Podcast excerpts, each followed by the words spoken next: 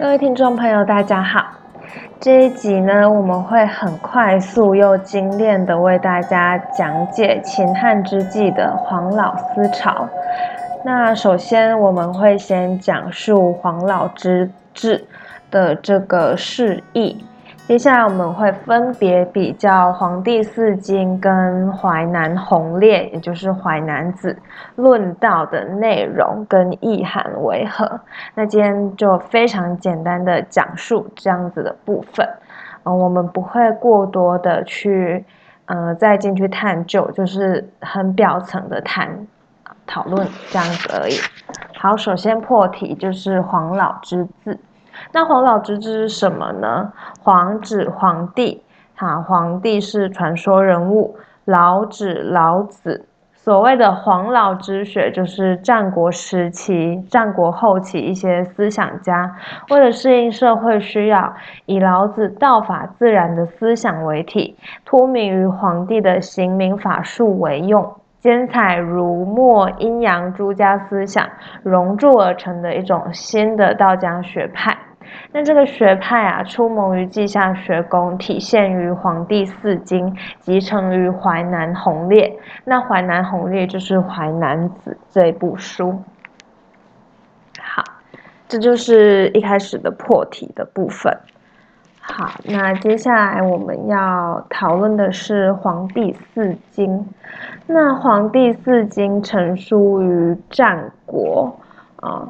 他是在一九七三年湖南长沙马王堆汉墓中出土经法十六经，称《道元》这四篇帛书。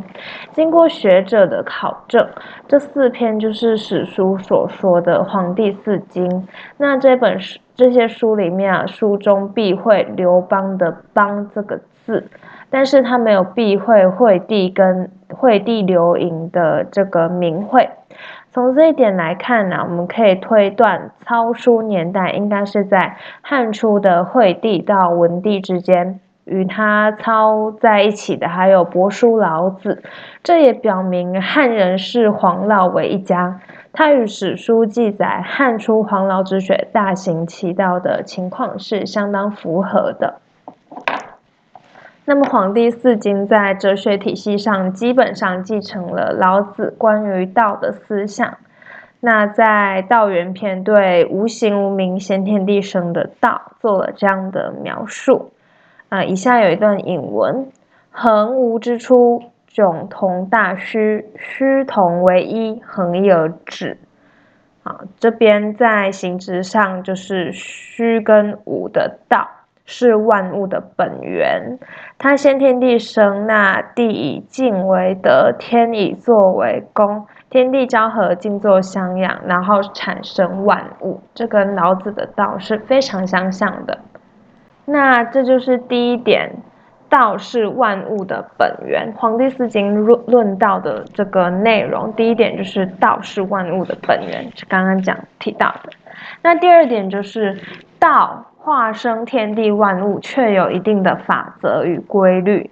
呃，天地万物的存在跟发展，就是这种法则和规律的体现。那这就是天道物理。天道物理既然是同出于本源之道，两者必然是同一的东西，而且两者既表现为规律，那么又可又会可以推断出必然是可以认识的。嗯，好，这是第二点。那第三点呢，是讲人道跟天道的同一性。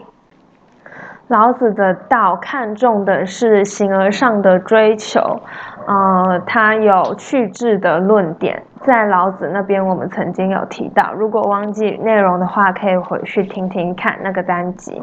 但是《黄帝四经》啊，看重的是形下的驾驭，因此啊，他更看重天道跟物理的可把握性。好，第四点是《黄帝四经》的方法论。那它的方法论啊，其实就是相反相成的方法论。呃，因为认识到对立双方的静坐相养、得虐相成是天地的道所固有的客观规律，因此我们只要掌握与运用相与相成的方法论，才可以使自己立于不败之地。啊，这也跟老子的相反相成是呃相似的一个概念。哦，他反对过极适当，主张平衡而治。那在呃从这边静坐相养的虐相处，我们可以导出最后一个特色，就是无为而治。第五点就是无为而治。呃，他认为啊，要在确立刑民法治的前提下无为而治，这是他的政治思想。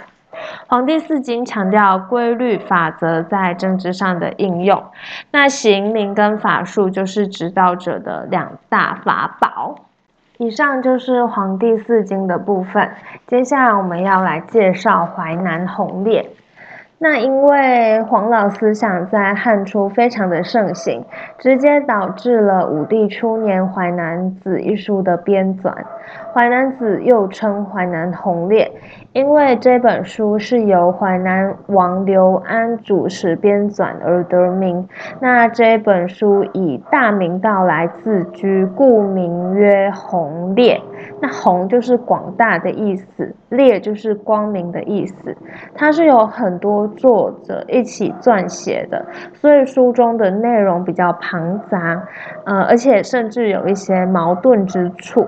但是这本书的基本主轴跟倾向还是非常明显的。高佑在注释它的时候说，它只敬老子淡泊无为，道虚守静啊，就是这个这本书的主轴概念。不过它并不是战国老老子学说的简单继承，而是汉初黄老之学的一个综合发展。好的，那淮南红烈在道的内容的特质方面有三点，那这三点分别是以道作为宇宙的本源，还有对立面的相互生成与转化本身就是互相辩证的运动，也就是相反相成的意思。第三点就是无为的部分，嗯，跟这个黄帝四经其实有点像。好，那首先第一点，以道作为宇宙的本源，在宇宙生成论上还是没有跳脱老子道的范畴，呃，他还是认为道是一个虚无的、无形的一个东西。好，那第二点，地面的相互生成与转化本身就是一种辩证的运动，它真的是从。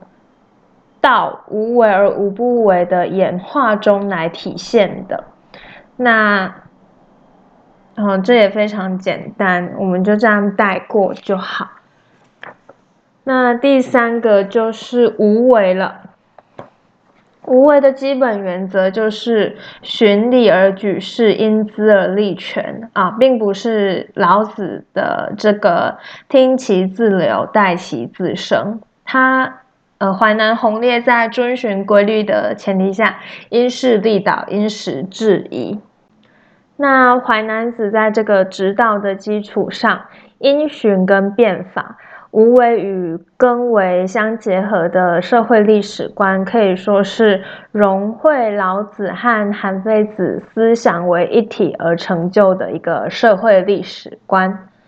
好的，那今天内容大致上到这边为止。啊因为我们今天只是很简略的为大家带过这个《黄帝四经》跟《淮南子》《淮南红烈》的部分，那也谢谢大家今天的收听。以上就是今天录制的内容。